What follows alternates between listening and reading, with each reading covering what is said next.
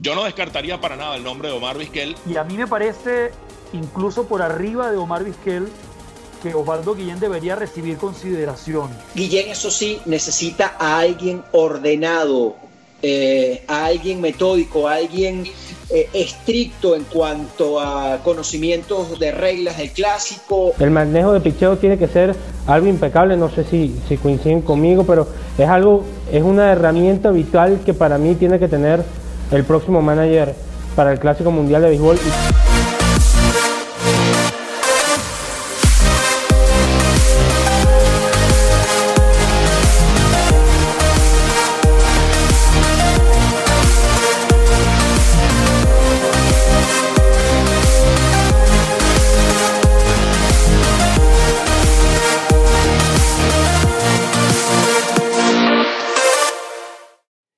Nuevamente yo en mis inventos de la madrugada, grabando mientras todos duermen. Espero no despertar a nadie y seré muy breve para presentar y hacer las conclusiones de este podcast que hemos grabado el día de hoy.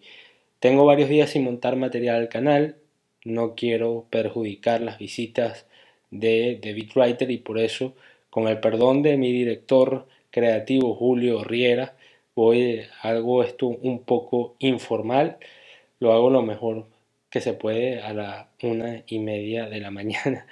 Bienvenidos todos a David Wright en mi canal de YouTube. Esta es una nueva edición del podcast En el Pleito. Hoy ha llegado el momento del año que sucede cada cuatro años, valga la redundancia. Entre aquí y el verano vamos a muy posiblemente conocer el nombre de la persona que dirige las riendas de la selección venezolana de béisbol para el próximo Clásico Mundial que se celebrará en 2021. Ya el calendario del Clásico salió a la luz pública, ya sabemos dónde se va a jugar y próximamente la Federación Venezolana de Béisbol, una vez que terminen los compromisos de cara a conocerse el boleto para Tokio 2020 que readmitió al béisbol como disciplina, pues vamos a conocer a quién tomará las riendas del Clásico Mundial de Béisbol para la selección venezolana. He reunido en este podcast a Ignacio Serrano, a Fernando Arreaza y a Efraín Sabarce, tres excelentes profesionales, tres buenos amigos que han aceptado debatir este tema conmigo aquí en David Writer y en el pleito para que ustedes analicen con nosotros quién es la opción idónea para que tome las riendas. ¿Repetirá Vizquel? ¿Habrá un sucesor para el 11 veces ganador del guante de oro? Todo eso lo vamos a analizar en la próxima hora. Me he excedido un poco, trato de hacer los podcasts de máximo 30 minutos, pero la verdad que es un gustazo tener a estos tres grandes profesionales y nos íbamos a quedar cortos si lo hacíamos en menos tiempo. Así que espero que disfruten este podcast. Lo pueden ver cuando quieran, lo pueden ver en, en diferentes periodos de tiempo. Va a quedar permanentemente aquí para que ustedes disfruten de este análisis. Espero que lo vean completo y lo disfruten. Recuerden que se pueden suscribir a mi canal de YouTube dándole al botón de suscripción en la parte de abajo del video. Pueden debatir con nosotros en los comentarios. Yo leo todos los comentarios que me llegan y trato de responderlos todos. Y también pueden seguirme en todas mis redes sociales que van a ver a lo largo de este podcast. Si les es más fácil, por lo largo del podcast, escucharnos en vez de vernos, pueden ir a Spotify, a Google Podcast o a iTunes y seguro cuando ya este podcast salga en YouTube, ya estará disponible en cualquiera de esas plataformas. Así que los invito a quedarse en David Writer para ver esta nueva edición de En el Pleito. Muchas gracias a los tres, Fernando, Ignacio, Efraín, por, por aceptar la invitación a, a este podcast. Pareciera, eh, como les comenté fuera de cámara, que vamos a tener por primera vez en, en en las ediciones del clásico la oportunidad de, tener una selección tranquila del manager. Pareciera que esta gestión de Araceli León al frente de la federación, eh, tener más conocimiento del tema del béisbol en el país, eh, se, está codeando con Luis Lacini para que, para que lleve a cargo el proceso de la gerencia de, la selección y, eso obviamente permite una gama de mayor conocimiento a lo que fue a lo que fueron las, las ediciones anteriores del, del Clásico Mundial. pareciera también que Carlos Subero tendría la primera opción porque está dirigiendo a, eh, a la selección que está buscando el cupo para Tokio 2020. Pero bueno, quería conocer un poquito la, opinión de ustedes, quién, eh, porque pareciera que se acerca también el momento en que eh, Venezuela va a conocer quién va a tomar las riendas para, para el próximo Clásico Mundial de Béisbol y, y bueno, por abrir un, un, pequeño debate en, en, este podcast sobre quiénes creen ustedes que, que tengan la posibilidad de dirigir a, la selección venezolana de, béisbol en el próximo Clásico Mundial del año que viene. Bienvenidos a, el podcast de, de David Writer y gracias por aceptar la invitación. Bueno, cómo no, Marcos, un gusto saludarte a ti, saludar a Ignacio y a, Efraín. Eh, saludos, ¿cómo están ustedes, muchachones? Gran abrazo a cada uno de ustedes y sobre todo a la gente que nos escucha ahí del otro lado. Gracias Marcos y saludos Fernando, Nacho, la verdad un gusto compartir con ustedes tres este, este espacio para, un tema tan interesante como este. Bueno, Fernando, primero empezamos contigo. ¿Qué opinas? Los mayores primero, los mayores. ¿Qué opinas? ¿Qué opinas de todo lo que está sucediendo alrededor de la selección, de todo el trabajo que viene haciendo Araceli y eh, quién crees tú que, que debe ser la persona que esté al frente de, de nuestra selección Minotinto? Sí, es interesante el debate, Marcos. Es interesante que desde los medios demos nuestra opinión, eh, establezcamos esas matrices que pueden ayudar de, de, modo proactivo a que se tome la mejor decisión posible. Eh, sí da la impresión de que está fluyendo bien, de que Araceli está haciendo un buen trabajo, que está muy empapada de la situación y que está procurando atinar con el personaje correcto. Ya el clásico está tomando forma, ya con el anuncio de las sedes, con el anuncio de las eliminatorias, con Miami como el epicentro del evento, pues ha tomado forma y eso en alguna medida ya condiciona que cada representación, que cada país tenga a su manager. No es como el fútbol, que el manager, bueno, digo, en este caso el técnico en el fútbol tiene que ser nombrado con muchísima antelación para ir armando su equipo y los amistosos y todo esto. Es diferente en este caso no debe haber tanta premura, pero sí da la impresión de que al tomar forma el clásico eh, sería prudente que el equipo ya tenga ese rostro que lo va a conducir eh, pronto. No digo ya ni pasado mañana, pero sí pronto, ¿no? Entonces, Carlos Subero, como tú dices, sí, tiene la primera opción. No le fue bien en el Premier 12 como tal, va ahora al repechaje a ver si logra la clasificación.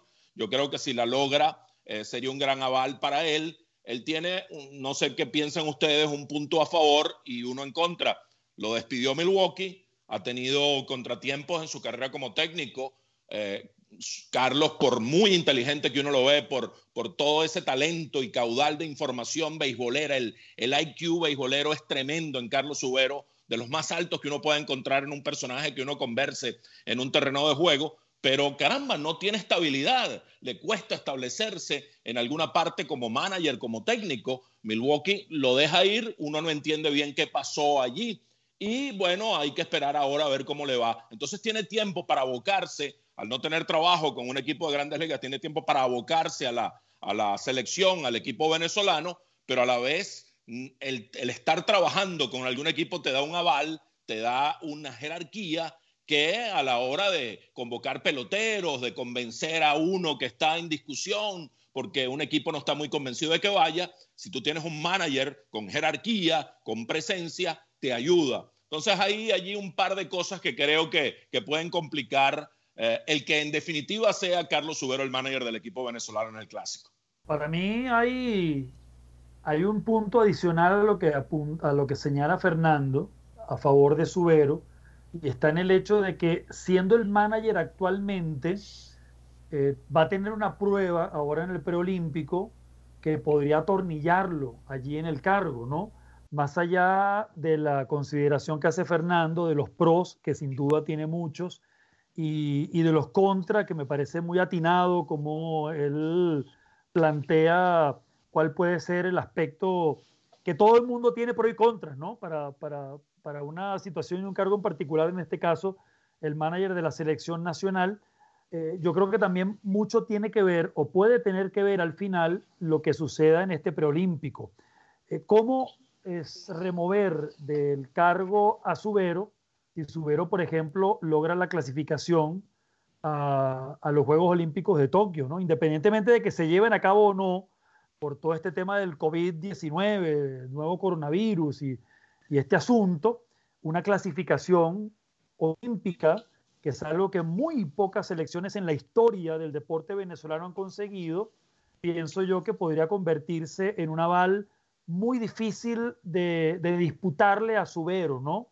Eh, más allá de que a mí me gustaría todavía saber un poco por qué termina su historia con Milwaukee, fueron varios años allí como coach, y sobre todo, que es algo que me llama la atención, yo aún no he hablado con él sobre ese asunto, ni he hablado con allegados que pudieran darme luz al respecto. No sé si Efraín, si tú, Marcos o Fernando pueden tener información sobre ese tema, pero además justo antes de que ocurriera ese movimiento desvinculándolo de, de su cargo de coaches, de coaches, perdón, que fue un movimiento semejante, digamos, a, al decir mutuo acuerdo, porque no fue un despido uh -huh. abierto, ¿no?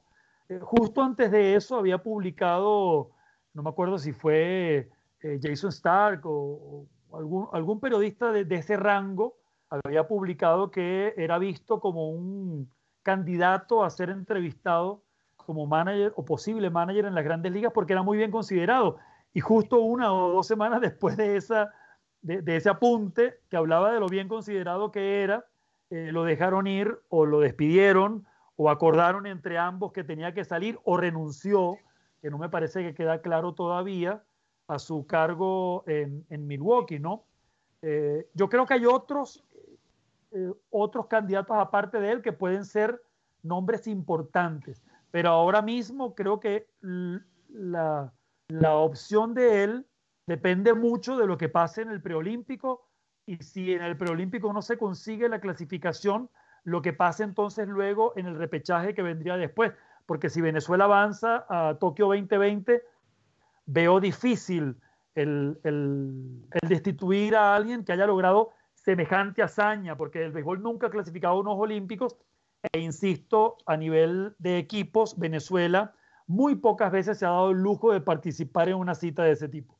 Sí, quiero añadir a, lo expuesto por, Fernando y, por Nacho, estoy de acuerdo con, con, lo que ellos dicen, que Carlos Ubero tiene entre sus virtudes el ser una persona muy ordenada, metódica, y esto es especialmente importante en un torneo tan complejo como el Clásico Mundial de Béisbol, que tiene características especiales.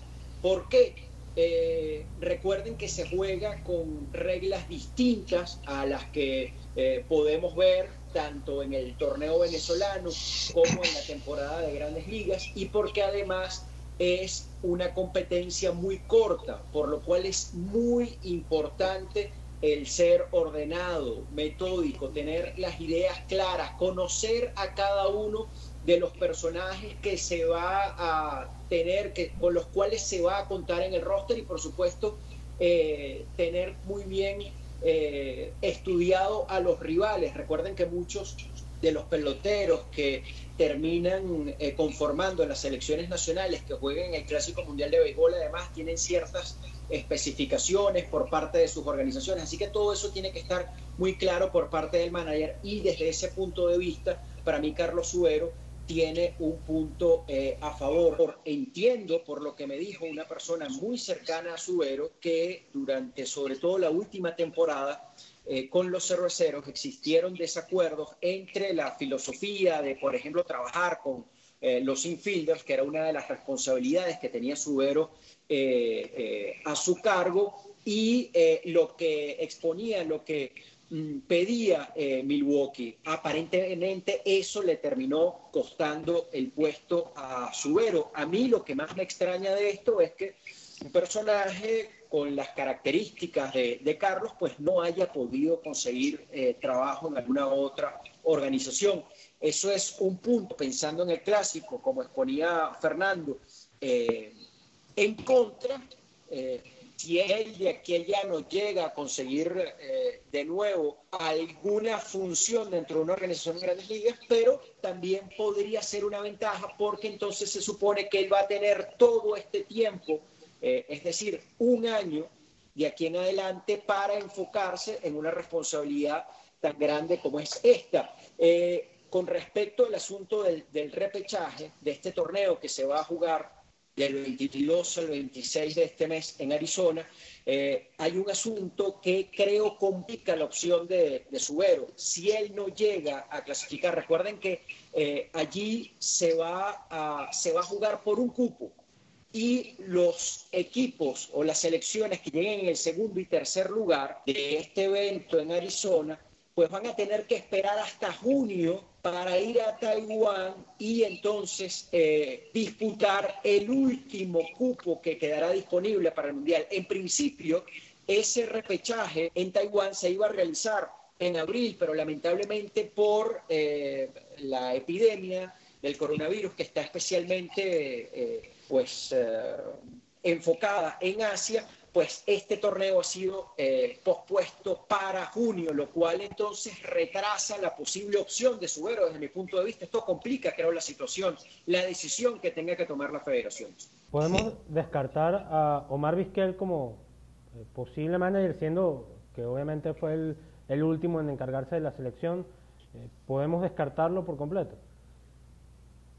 No, yo creo que no, para nada. Yo no descartaría el nombre de Omar Vizquel en absoluto. Yo no creo que haya sido la mejor decisión ir a México.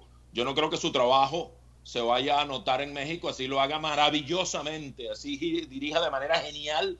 Creo que no se va a notar como se notó hace dos años, cuando le fue tan bien en las filiales de los Medias Blancas de Chicago. Tiene mayor repercusión. Eh, pero bueno, fue su decisión.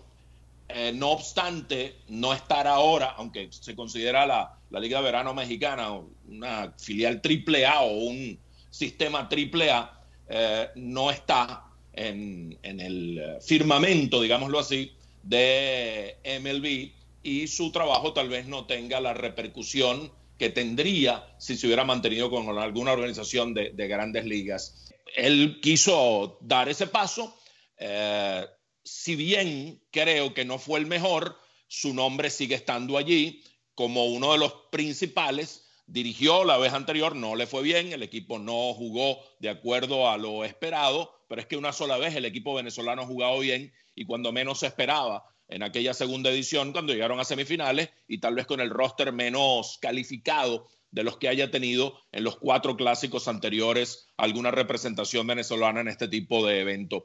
Yo no descartaría para nada el nombre de Omar Vizquel y algo incontestable que dijo Nacho, si a Subero le va bien y logra clasificar al equipo eh, venezolano, pues bueno, vaya, tiene todo el aval para mantenerse al frente del club. Estos temas de fechas que plantea Efraín son interesantes porque tal vez la federación se vea en la necesidad de tomar una decisión sin que se den los eh, eventos que podrían atornillar a Subero en el cargo. En todo caso, si esto ocurriere, eh, tendrían que tomar una decisión y el nombre de Omar Vizquel para mí es el número uno, sigue siendo el número uno en este momento. Fíjate que yo, si tengo que escoger un número uno, Fernando, Marco, Efraín, yo volvería al nombre de Osvaldo Guillén. Eh, y digo volvería porque la polémica en cuanto a su opción fue mucha, no una, sino varias veces, en varias ediciones yo creo que Venezuela no ha acudido al Clásico Mundial con su mejor técnico eh, disponible o su mejor técnico del momento, digamos, en ningún instante. Eh, las primeras veces quizá porque Guillén no era elegible al ser manager de Grandes Ligas, de Grandes Ligas no podía dirigir en un Clásico Mundial y en la ocasión anterior, en el, en el Clásico de 2017, me parece que el candidato idóneo era él y lamentablemente por una serie de circunstancias que no fueron muy claras para el gran público quedó fuera. Y a mí me parece, incluso por arriba de Omar Vizquel, que Osvaldo Guillén debería recibir consideración. Eh, creo que, dicho lo que, lo que decíamos de Carlos Subero, me parece que hay que poner el nombre de Guillén ahí porque independientemente del fracaso que tuvo con los tiburones de La Guaira, que creo que no estuvieron directamente relacionados o no solamente estuvieron directamente relacionados con la responsabilidad propia, también se debieron o se debió a circunstancias de la organización y, de, y del roster que tuvo y de cómo se condujo ese roster en su momento, cosas que entre paréntesis salieron a flote en esta temporada 2019-2020 eh, también, pero con otro manager, ya no estaba Osvaldo, sino Reño Zuna. Eh, yo creo que eh, más allá de todo eso, Osvaldo debería ser un nombre allí, porque independientemente de que él y otros venezolanos, por cierto, Omar Vizquel es uno de ellos, todavía necesitan profundizar mucho más en un aspecto tan vigente hoy en día como es el del nuevo análisis y la utilización de la tecnología y de, y de la, la, la, data que te ofrece el, el, grupo de investigadores que tú tengas contigo, ¿no?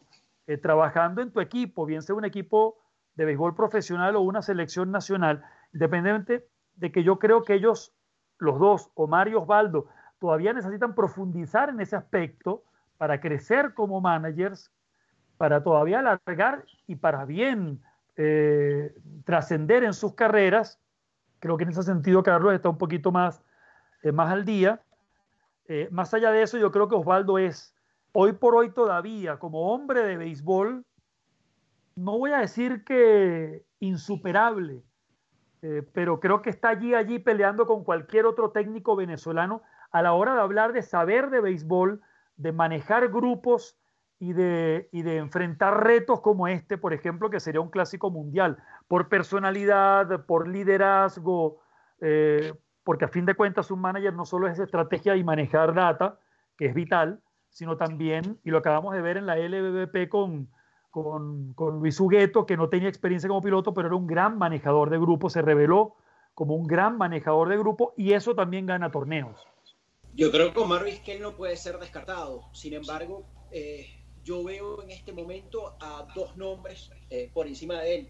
Eh, a mí se me hace muy difícil descartar a Osvaldo Guillén, tomando en cuenta su carrera como manager en grandes ligas y el hecho de que hasta hace dos torneos, pues fue manager de un conjunto en Venezuela, eh, sin éxito, por cierto, pero concuerdo con, con Ignacio, creo que hubo factores que eh, claramente pues dificultaron su actuación, su desempeño como manager. Yo en Osvaldo Guillén veo estratégicamente hablando a un manager impecable. Eh, a mí me costó mucho mm, cuestionar, hallar situaciones de juego que resultaran cuestionables en el caso de Guillén en esta última etapa como manager, en estos tres torneos eh, dirigiendo a La Guaira y siempre admitiendo que este asunto estratégico es eh, siempre sumamente subjetivo, ¿no? Eh, lo que a mí me puede parecer es correcto, a Ignacio, a Fernando o incluso a ti, Marcos, pues les puede parecer de otra manera y eso no quiere decir que uno u otro tenga la razón pero al menos para mi gusto estratégicamente es de lo mejor eh, que yo eh, eh, he visto en cuanto a, ese aspecto. Él evidentemente tiene jerarquía, tiene liderazgo. Creo que a Guillén le es más fácil en cuanto al manejo de grupo trabajar con peloteros como los que se supone tendría su cargo en el Clásico Mundial. Yo creo que él se relaciona mejor con peloteros de jerarquía. En alguna oportunidad, eh, estando con Fernando en el Spring Training, en muchas de las, de las conversaciones que tuvimos con, con, Guillén, él nos decía que él se consideraba un manager de ese tipo. Él siempre, eh, porque creo que nos lo recalcó más de una vez, él decía que a él le costaría mucho tener que dirigir a un equipo en reconstrucción, por ejemplo. Eh, y creo que ese fue uno de sus problemas en La Guaira. Él no, eh, por lo que luego he podido averiguar, él no estableció la mejor relación, no fue lo, eh, lo comunicativo que uno espera de un personaje como Guillén con su grupo, tal vez por la falta de jerarquía que había en ese equipo. Guillén, eso sí, necesita a alguien ordenado, eh, a alguien metódico, a alguien eh, estricto en cuanto a conocimientos de reglas del clásico, uso de sus peloteros a su lado para un torneo de las características de las que hemos mencionado anteriormente. Quiero, quiero nombrar también a Omar López. Omar López para mí es una muy buena opción. Eh, él ya estuvo en el clásico anterior como coach, va a su primera experiencia en grandes ligas, tiene el recorrido de dirigir en torneos competitivos y ha sido exitoso en Venezuela.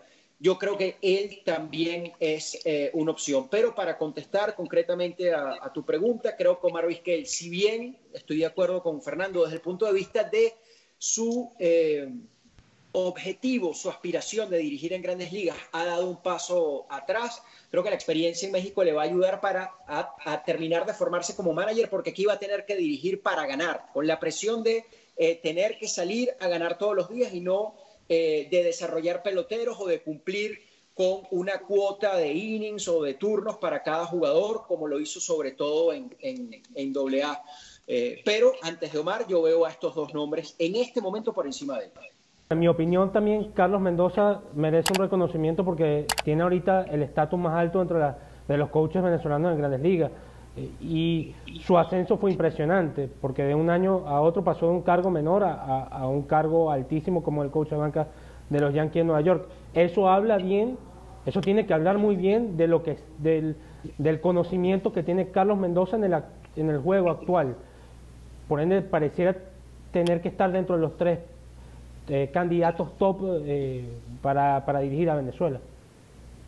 Sí, sin duda, Carlos Mendoza, eh, al estar con los Yankees dar ese salto cualitativo, es definitivamente un aval para él. Yo creo que es muy muchacho, muy joven para tomar las riendas de un equipo que va a tener, ojalá tenga Miguel Cabrera en su último clásico como el estandarte del equipo venezolano, pero que va a tener allí a peloteros con, con 7, 8, 10 años en las grandes ligas. Ojalá pueda reunirse todo ese grupo. Y si se reúne lo mejor de Venezuela, tal vez Carlos Mendoza sea, no sé, muy, muy inexperimentado para tomar las riendas. Sería una prueba de fuego para él, más que una solución, más que un refuerzo a llevar al mejor candidato posible. Y en eso, evidentemente, Osi Guillén es, es un candidato por personalidad el candidato idóneo, estoy de acuerdo con Nacho y con Efraín, sería eh, Osvaldo Guillén. Y hay otro candidato que es eh, el eterno relegado, que es Alfredo Pedrique. Alfredo Pedrique sigue siendo muy vigente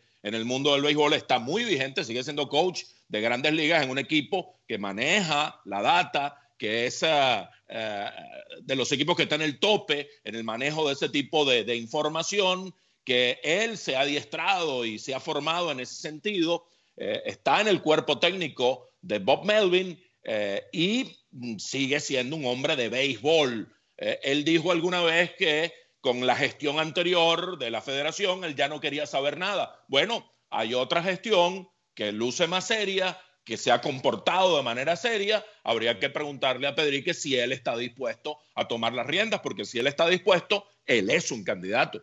Sí, de hecho, Fernando, me, me robas ese nombre porque en, todo este recorrido que íbamos haciendo de uno a otro para dar sus puntos de vista.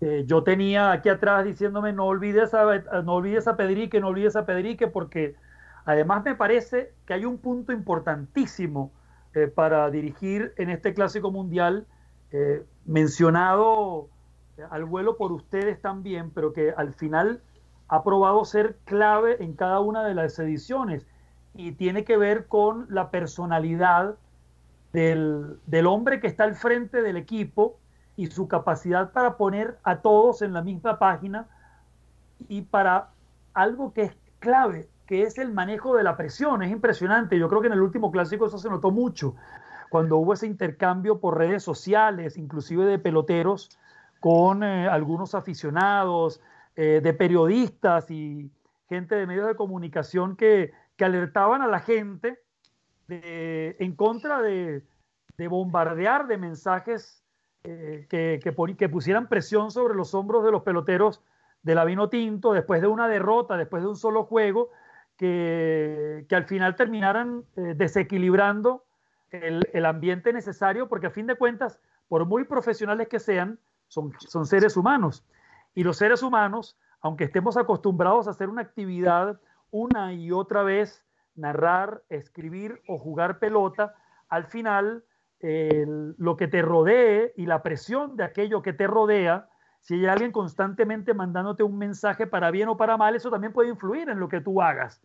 Y, yo creo que en cierta medida eso es importante, que se aprenda de todos los errores que ha habido, y han sido muchos, eh, que se aprenda de las experiencias que ha habido, y son todavía más en cada uno de los clásicos hasta ahora disputados, para que el elegido al final sea alguien con la personalidad suficiente como para, yéndonos hacia atrás, plantearnos, ¿habría sido Carlos Subero, Omar Vizquel, Osvaldo Guillén, Alfredo Pedrique, Omar López, habría sido capaz de eh, enfrentar esta situación de manera constructiva, de manera tal de llegar a buen puerto a pesar de lo que se planteó, porque tenemos casos muy emblemáticos prácticamente en cada una de las ediciones. A mí me parece en ese sentido que Pedrique es un candidato fundamental. Creo que es uno de los tres candidatos fundamentales. Yo no incluiría a Carlos Mendoza, por cierto, y voy a hacer un por cierto un poquito más largo, prometo no alargarme tanto, porque en efecto a mí me parece uno de los técnicos más brillantes de la nueva generación de técnicos venezolanos.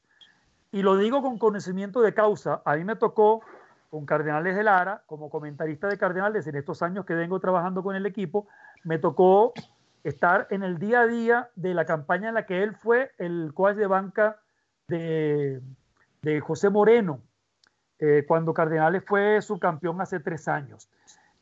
Y, y, yo tenía una relación muy fluida y muy diaria, siempre la he tenido con el cuerpo técnico, sea quienes sea que estén en el cuerpo técnico, porque nuestro trabajo, ustedes lo saben muy bien, es informarnos del detalle para luego informar correctamente a la hora de que estemos al aire. Y a mí me sorprendió, estoy hablando de tres años atrás, cuando todavía era técnico, eh, era roving coach en, las menores de los Yankees.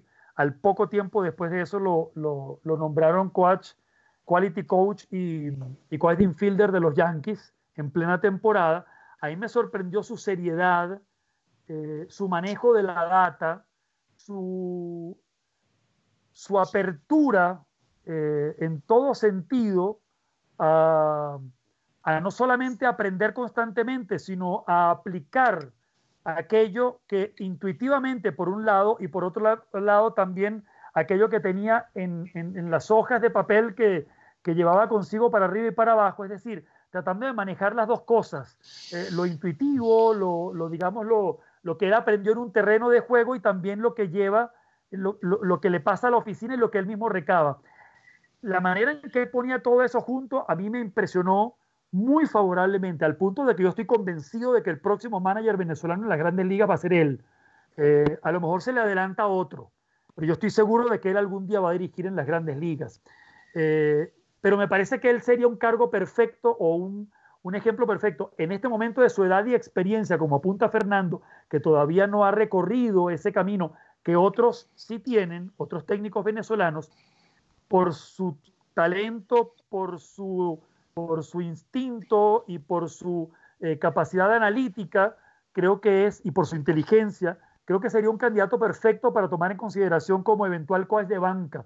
Precisamente el que aterrice, el que tire un cable a tierra, para alguien como, por ejemplo, un Osvaldo Guillén, si fuera Osvaldo Guillén, un Omar Vizquel, que Omar también necesita ese cable a tierra, Omar es mucho instinto, Omar es un, un, manager que dirige mucho a partir de lo que él aprendió en el terreno de juego y está empezando a agregar todas esas herramientas adicionales que las necesita para triunfar en el béisbol y las va a agregar porque es un hombre inteligente. Bueno, yo creo que alguien que tira un cable a tierra, que sería un gran cuál de banca pudiera ser precisamente Carlos Mendoza. Marcos, a mí no me extrañaría, Fernando y Nacho, que Carlos Mendoza, al término de la temporada que está por comenzar de grandes ligas, comience a ser llamado para eh, ser entrevistado como un candidato a dirigir. Eh, yo estoy de acuerdo con lo expuesto por Ignacio.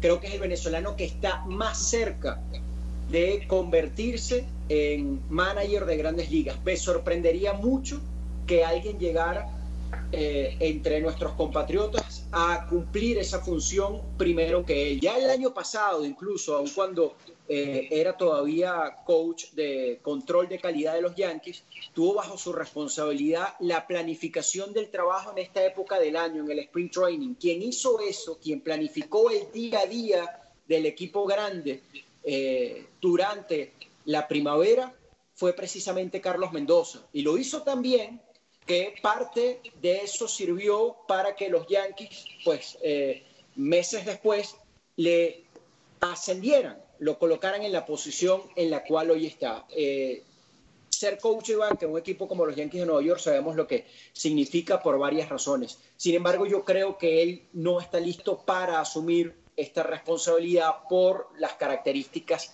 del torneo. Eh, creo que sí debería estar allí, eh, debería estar en el cuerpo técnico. Eh, creo que sería muy importante que, él estuviese, pero en este momento no lo veo dirigiendo. Estoy de acuerdo con, lo expuesto anteriormente por Fernando e Ignacio. Alfredo Pedrique tiene que ser entrevistado, tiene que ser tomando, tomado en cuenta, sin duda tiene los, los pergaminos, tiene una carrera para ello y está todavía vigente como bien dice Fernando, está trabajando para un equipo de grandes ligas, uniformado además.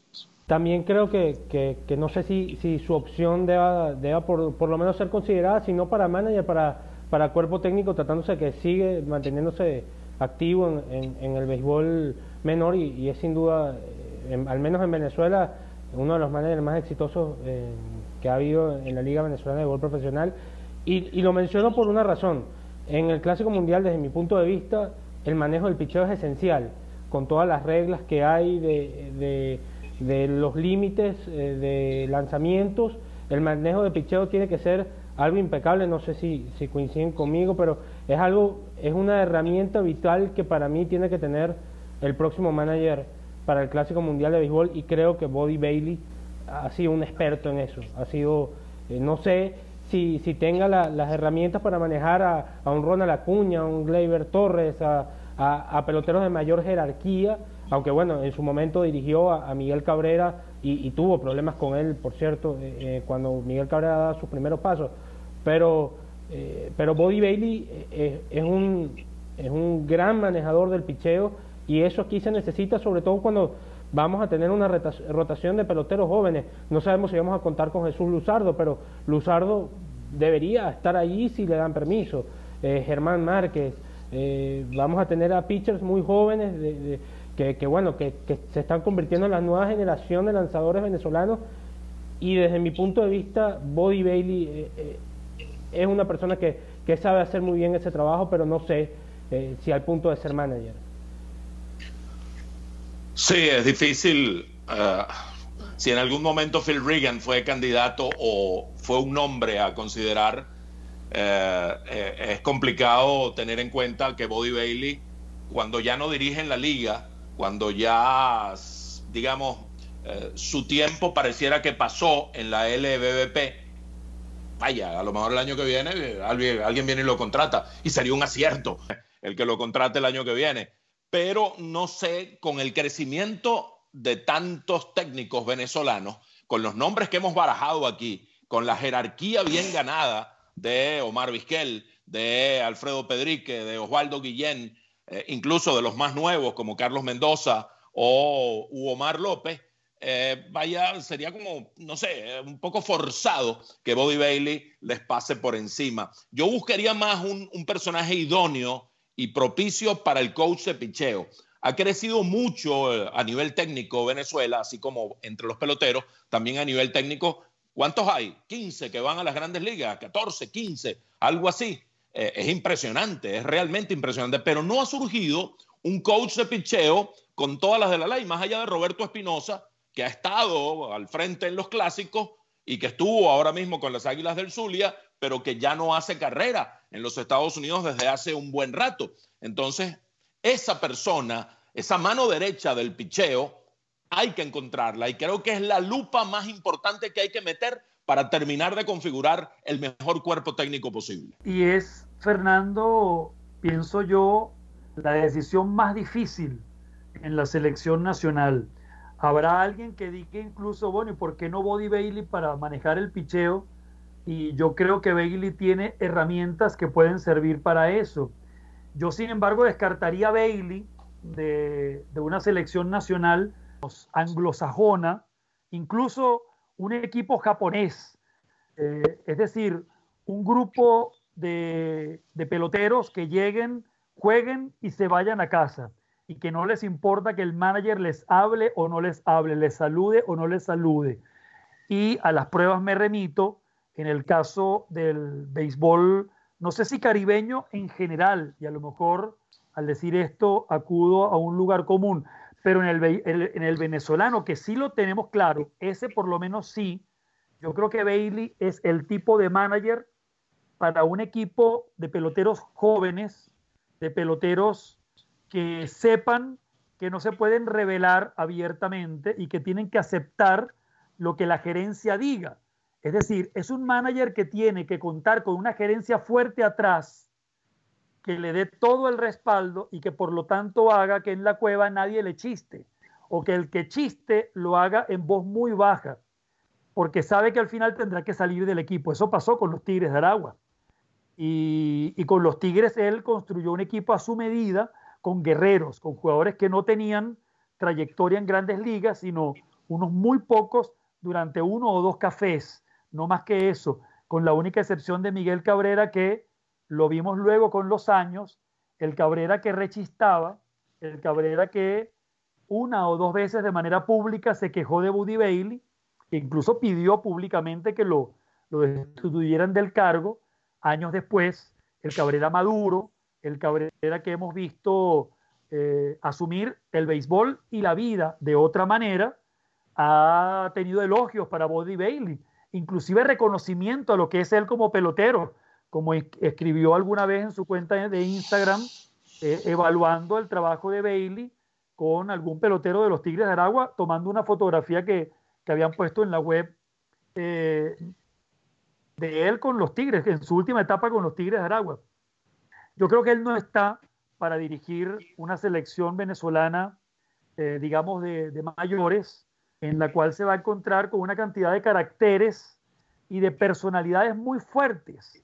Ojo, no estoy diciendo que sean indirigibles, estoy diciendo simplemente que eso le da unas características particulares al grupo que será dirigido y que por lo tanto quien los dirija tiene que tener también una personalidad muy fuerte o si no es una personalidad muy fuerte, tiene que tener una habilidad, porque hay gente que tiene esa habilidad de sin tener la, personalidad fuerte, tiene la habilidad para llevarse bien y sacar lo mejor posible de las personalidades fuertes. No sé si me explico. Y en ese sentido creo que Body Bailey no calza, a pesar de que una parte de la afición, por cierto, como dice Fernando, así como antes eh, pasó con Phil Regan, una parte de la afición, y se entiende, es el manager más exitoso del béisbol venezolano en los últimos 60 años, ¿no?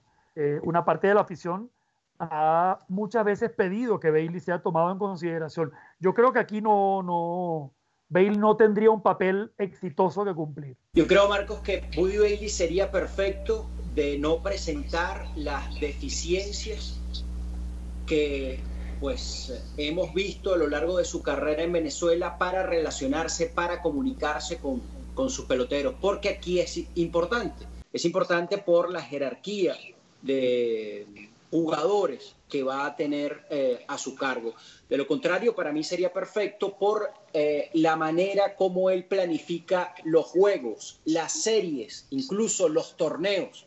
Eh, yo dificulto que en Venezuela haya habido un manager con mejor capacidad para eso que Woody Bailey. Sin embargo, es muy importante, sobre todo en este torneo, el control del grupo y la capacidad que tenga el piloto, el manager, para hacer que todo el grupo vaya hacia un mismo lado, que esté en una misma página. Eh, esa es probablemente la función más compleja de un manager y Bailey en eso no es bueno. Y por eso Bailey no ha trascendido en el béisbol organizado, en el béisbol estadounidense. Veo que, coincidimos que la primera opción pareciera ser Osvaldo Guillén, pero si no fuera él, ¿a quién dirían ustedes que, debería dirigir a la, selección? Pareciera que estamos de acuerdo después del resultado de este debate que, que, él debería ser eh, la primera, la primera selección. Eh, pero bueno, si, si por alguna razón, si él no quiere tomar ese cargo porque ha estado renuente también con la gestión anterior y bueno, puede ser que, que esta, con esta gestión la cosa sea diferente, pero si no fuera él, ¿a quién le darían ustedes el, el mando? Tal vez Carlos Subero eh, es la primera opción en este momento porque es el que está al frente. Vamos a partir de allí. Luego, eh, yo siento y escuchando a, a Ignacio y que sí, que Omar Vizquel tiene eh, el, digamos, eh, el aval de haber sido el manager. A él no lo han destituido como manager del Clásico Mundial. Eh, y el Clásico Mundial es distinto a lo que viene dirigiendo Carlos Subero. Entonces, ahí se pueden manejar códigos para que, digamos, no se sienta herido nadie a la hora de la decisión final de quién toma las riendas del equipo en el Clásico Mundial. Para mí la primera opción sigue siendo Mar Vizquel, pero Alfredo Pedrique tiene de los dos. Tiene la, vigencia de Omar Vizquel con todo y que dio un pequeño retroceso al ir a México y tiene la personalidad también, eh, esa mano izquierda, esa inteligencia como para pensar en él muy seriamente. Yo no saldría de ellos tres, más allá de si continúa o no Carlos Subero, yo no saldría y prácticamente sería una, además va a ser una labor eh, fascinante del gerente, de, quien le toque tomar esa decisión final de la federación en esas entrevistas con Guillén, con Pedrique y con Vizquel. De esos tres, para mí no sale y eh, la entrevista será el punto determinante de quién es el nombre a ser eh, considerado en definitiva. Yo coincido plenamente con Fernando Marcos plenamente, eh, inclusive en la aclaratoria que hace para comenzar todo, ¿no? Que si hay que escoger tres nombres, hay que escogerlos después de ver qué ocurre con Carlos Subero, ¿no? Y con la selección nacional que va al preolímpico, porque para bien o para mal eso determinará cosas. Tiene que pesar que Venezuela clasifique a, Tokio 2020 si finalmente ocurre.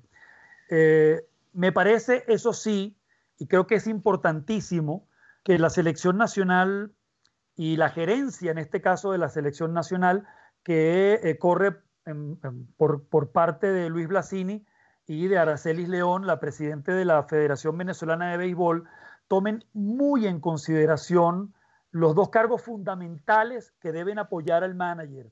Independientemente de quien sea, creo que es crucial la designación de un coach de banca que más allá de tener, que es necesario, una empatía con quien resulte manager, tiene que ser algo más que un buen conocido o un amigo, eh, entre comillas esto del amigo, porque creo que aquí no funciona el amiguismo, se va a buscar a alguien que tenga méritos, pero que sea alguien que pueda realmente aportar de manera decisiva, técnicamente hablando, en la conducción como mano derecha de quien resulte el manager. Por eso me pareció interesantísimo que aquí habláramos de ese cargo y de nombres como por ejemplo de Carlos Mendoza, que no creo que sea el único, para mí es el principal, pero no creo que sea el único. Y al mismo tiempo lo que asomaba Fernando sobre el coach de picheo. Creo que el éxito de la selección nacional pasa no solamente por la designación de un buen manager, y creo que tanto Osvaldo como Omar, como Alfredo, incluso como Carlos, si Carlos finalmente eh, es ratificado en ese cargo. Creo que cualquiera de ellos cuatro puede conducir a buen puerto y darle a Venezuela por fin lo que tanto espera desde 2006, que es un título mundial en el clásico. Eh, creo que depende en mucho del trío que se forme entre coach de banca, coach de picheo y ese manager con liderazgo. Creo que en esa medida, si se consigue un equipo a partir de ellos tres de altísimo nivel técnico, creo que está ganada parte de la batalla, entendiendo que en el terreno de juego, inclusive el mejor equipo, pudiera terminar perdiendo porque se trata de un torneo corto, un torneo relámpago.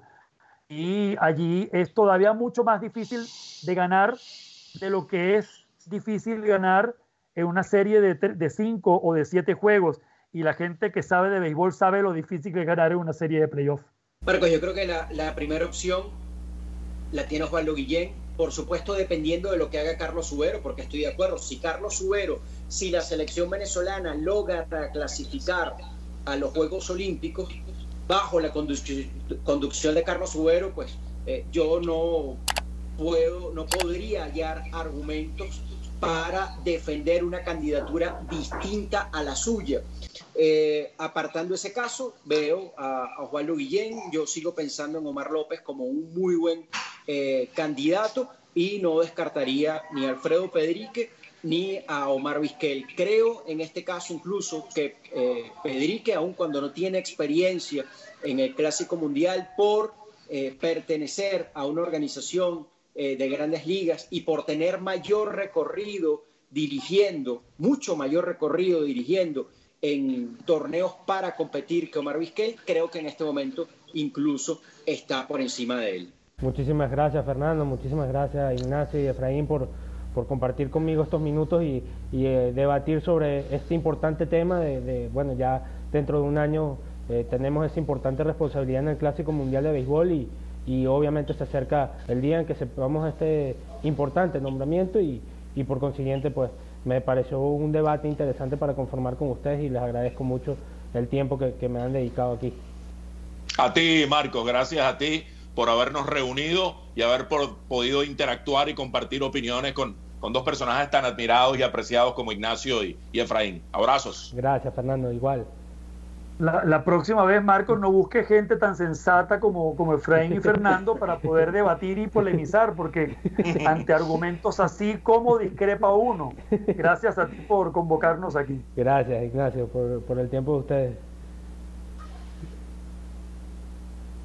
Muchísimas gracias, Marcos, y te agradezco eh, primero por darme la, oportunidad de, hablar de un tema tan, tan apasionante, pero también por por reunirme con Fernando y, Nacho, que han sido dos tutores para mí en esto. Gracias, Efraín.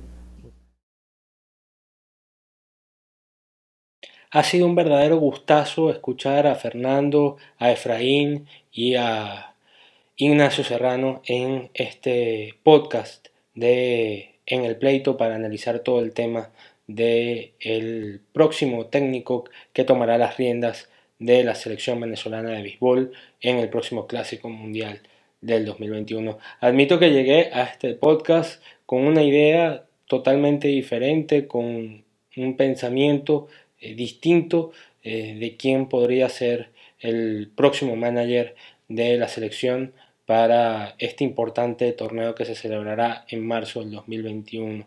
La pregunta que hice con respecto a Body Bailey es porque en lo personal me sonaba un buen candidato por toda la trayectoria que ha tenido aquí en Venezuela, sigue activo en ligas menores y además es un gran manejador de picheo y creo que eso es fundamental, como lo dije en el podcast, eh, me parece fundamental que quien tome las riendas de la selección sepa manejar muy bien el picheo por dos razones, por las reglas que existen en el clásico con, en, torno al picheo abridor y también porque vamos a tener una estructura de picheo muy joven, muy todavía dando sus primeros pasos en las mayores, como dijimos Germán Márquez, Jesús Luzardo y otras figuras que todavía eh, no tienen la experiencia que tenían los Félix Hernández, los Johan Santana o eh, otros lanzadores en las ediciones previas del Clásico Mundial de Béisbol.